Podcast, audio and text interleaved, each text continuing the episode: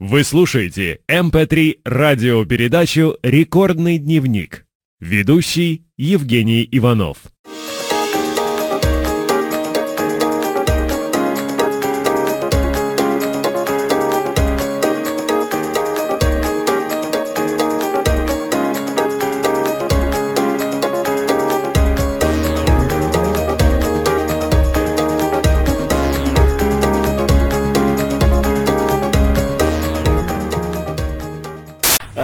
Пытаемся решить те трудности, которые э, преследуют вас на жизненном пути. И те вопросы, которые вас волнуют, мы э, пытаемся разрешить, быть может, с поддержкой наших слушателей. Мы найдем выходы из каких-либо ситуаций. Но я так понимаю, что вы, вас ничего не волнует, потому что... На вы... самом... Нет, на самом деле главное, чтобы было взаимопонимание, чтобы были верные, хорошие друзья.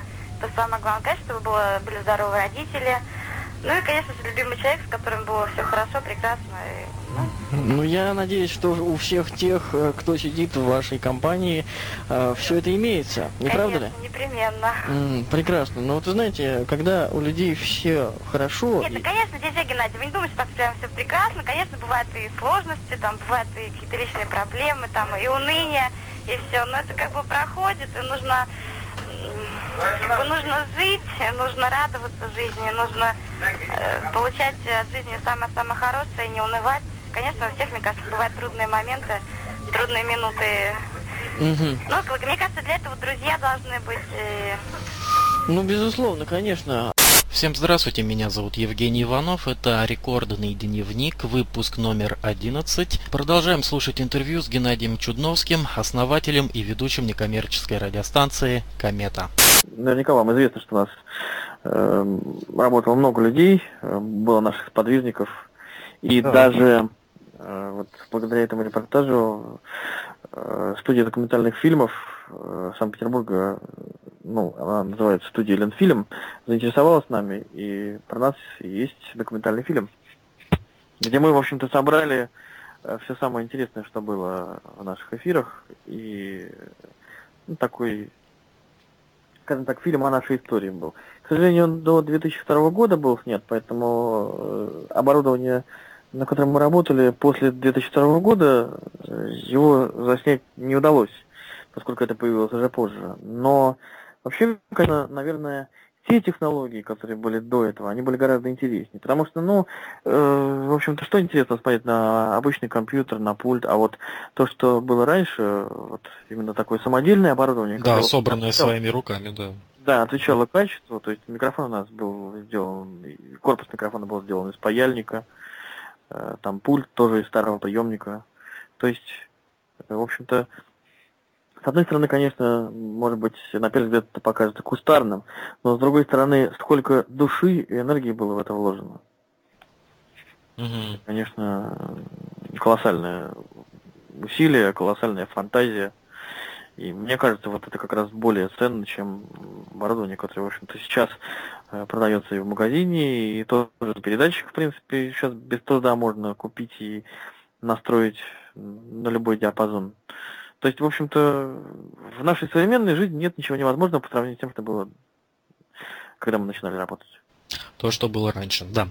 А, Вот опять же, возвращаясь э, к фильму, э, в эфире «Радио Комета», так он называется, а, в конце фильма в титрах было указано, что фильм был снят при поддержке и финансировании Министерства культуры. Ну, да, был такой факт э, в нашей жизни. А, Вы хотели спросить, какое отношение Министерство культуры имеет к радиокомету, да? Мне просто вообще интересно, госучреждение, организация э, берет, э, с- финансирует, финансирует фильм о людях, которые занимаются, по сути, по сути дела, незаконными вещами в эфире. Евгений, э, незаконно только то, что мы выходим в эфир на Читате FM. Все остальное, то, что мы несем, и вообще наша идея сама по себе, она очень хорошая, очень благородная. Если бы э, снимали фильм о какой-нибудь радиостанции, которая пропагандирует э, там, не знаю, наркотики, табакокурение, одно дело. А поскольку все-таки мы в большей степени, да и, в общем-то, изначальная идея радиостанции была о том, чтобы пообщаться с людьми, чтобы сблизить людей, чтобы их познакомить, да, как бы, в общем-то, это тоже э, большое дело найти свою вторую половинку, встретить человека, который будет идти с тобой по жизни. Это, в общем-то, тоже искусство, и наша радиостанция также была на это нацелена. То есть мы проводили встречи радиослушателей. Известные э, случаи, когда на этих встречах люди знакомились, общались, и э, многие даже бракосочетались. Следовательно, э, цель была очень даже благовидная. Поэтому, ну, да, конечно, FM-диапазон, он требует э, огромных финансовых затрат, и чтобы купить место э, какую-то частоту, да, то есть это, это практически из области фантастики, то есть это может себе позволить там магнат, э, олигарх. Мы даже близко не стоим в этой категории. Ну, а воплощать в жизнь свои идеи хочется, поэтому мы придумываем всякие разные способы, да, для того, чтобы их воплотить. Э, ну, вот, наверное, с этой точки зрения Министерство культуры э, профинансировало нас как наш фильм как культурную радиостанцию. Все-таки у нас э, культурная столица, да, и, следовательно, в культурной столице должны быть культурные радиостанции. Согласен. Согласен. Ну, Сейчас, конечно, э, уже не то время. Я думаю, что если бы мы сейчас вышли в эфир вот э, в FM-диапазоне на нашей частоте, не знаю, насколько вообще это было бы актуально, потому что сейчас уже практически, в общем-то, э, ну, радио люди слушают только в автомобилях. Радиостанция Коммерция. А часто приходилось обновлять оборудование на комите? Э, ну, вообще, конечно, это такая тема была больная, потому что радиостанция вещала э, три, а то и четыре раза в неделю, и, естественно, приходилось постоянно что-то чинить и обновлять. Ну, э, когда компакт-диски было, конечно, попроще уже, потому что компакт-дисковое оборудование более надежно, вот э, первые плееры у нас появились, когда в 99 году это было. Uh-huh. До этого было еще не на кассетах, а потом уже появились э, компакт-проигрыватели. Но тогда было, конечно же, полегче с этим. А кассетные магнитофоны, они, сами понимаете, их постоянно приходилось смазывать и чинить. То есть это э, техника менее надежная, конечно, была. Ну, а потом уже после 2002 года у нас в студии появился компьютер, и тогда, в общем-то, легким движением мышки мы э, запускали весь эфир. Тогда было, конечно, уже проще все гораздо. Угу. Компьютер упростил идею э, вообще наша радиостанция, в принципе, по эфиру э, стала аналогично любой коммерческой радиостанции. Кстати, многие, кто нас слушал, они даже не подозревали, что мы вещаем из домашней студии и то, что у нас такое вот оборудование непрофессиональное. Угу. Наверное, это тоже было своего рода такая фишка. Да, то есть, как бы, ну, многие конечно, э, всю историю нашей станции, а те, кто не знал, им было, конечно, невдомек совершенно, что вещание вот таким образом происходит. А что сейчас с кометой? Сейчас, я так понимаю, вы уже больше не вещаете, и какие, чем вы занимались э, после того, как э, комета прекратила свое существование? Ну, э, мечта работать на радио, она, в общем-то, во мне живет до сих пор, и после кометы... А в каком году комета все-таки вот прекратила вещание? Ну, э, вообще, нам исполнилось 11 лет год назад, 1 марта. И, следовательно, вот уже в этот срок э, уже начался такой спад.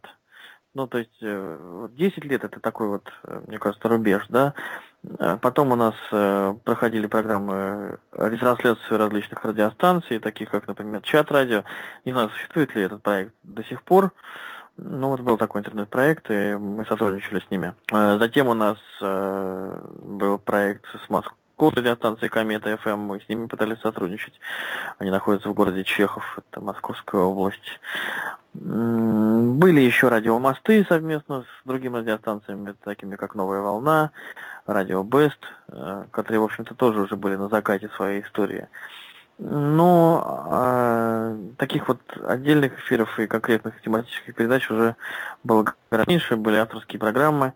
Ну и потом как-то вот, э, когда нам исполнилось 12 лет уже, вот это было 1 марта этого года, мы окончательно э, вышли из эфира. Свое вещание, да.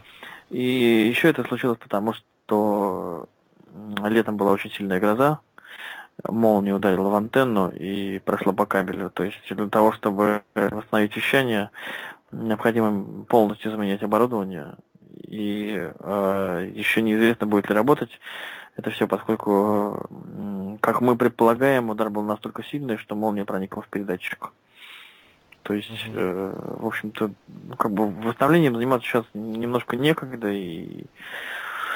Ну, вы знаете, мне кажется, что, как вот говорят о любом артисте, да, и вот э, о любой группе, главное вовремя уйти. То есть мне кажется, что за 11 лет мы сделали свое дело и, в общем-то, остались и, надеюсь, останемся э, в умах наших слушателей и тех людей, которые был все это время с нами, продолжает э, с нами поддерживать отношения.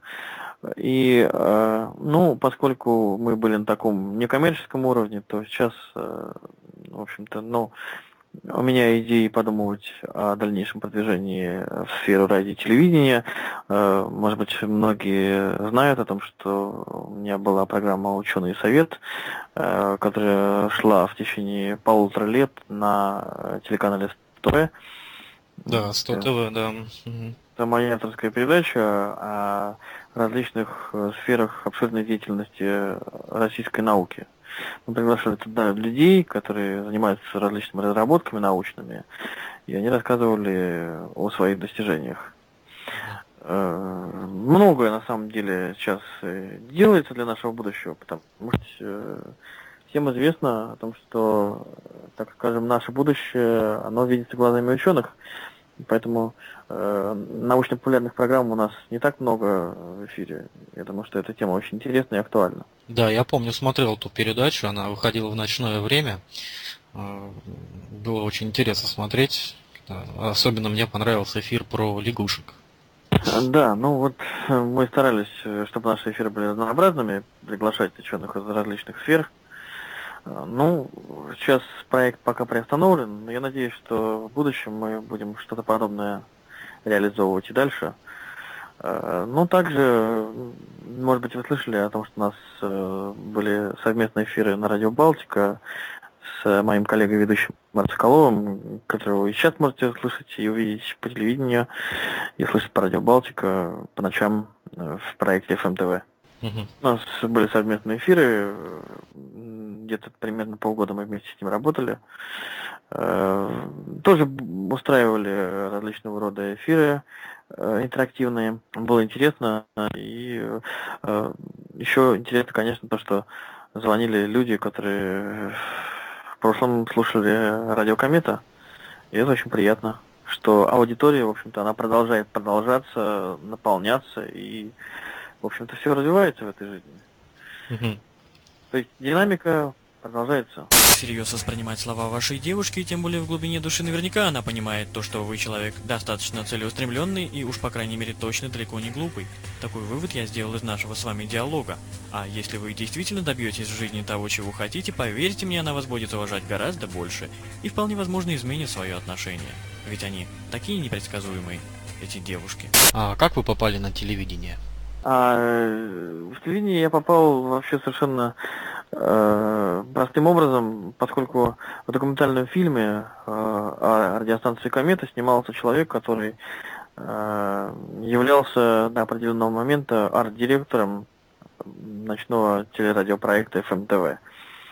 Э, на самом деле мысли о том, что работать на Радио Балтику у меня были уже давно, но это ограничивалось только мыслями и мечтами. То есть о нас многие знали, и даже однажды тот человек, который был арт-директором на FMTV, он э, планировал приехать к нам в студию. И, кстати, э, Радио Балтика э, нам помогала в музыкальной части, то есть э, мы ездили с э, одной из наших сотрудниц кометовских и записывали там компакт-диски. То есть музыка у нас была, в общем-то, частично и от э, Радио Балтика. Я думаю, что это уже ни для кого не секрет, потому что, как бы, ну, спасибо э, тому человеку за то, что он нас тогда поддерживал, и, конечно, очень много и напутанных нам давал э, в то время, когда мы только начинали, еще не знали, как, скажем так, себя вести в эфире, чем заинтересовать людей, э, как построить э, эфирный вечер, да, то есть вот мы вещали с 20 э, часов и до 6 часов утра. И каким образом распланировать нам по времени программы? Угу. То есть, в общем-то, вопросов была масса, и, э, ну, поскольку у нас радиостанция была такая альтернативная, ну, наверное, э, этим мы и привлекали наших э, слушателей. Также у нас э, в эфире работали люди, которые впоследствии стали очень известными. Его зовут Денис Соколов, он читал у нас новости. Mm-hmm. Также в нашу студию, к сожалению, так и не приехал Геннадий Бачинский в свое время. Вот, хотя мы очень долгое время с ним общались дружили. Он знал о существовании нашей радиостанции и очень приветствовал эту идею. И даже каким-то образом э, помогал нам э, в, в музыкальном плане. Mm-hmm. Да, то есть э, даже есть у нас некоторые его миксы и кассеты, лично подаренные им. Продолжение следует.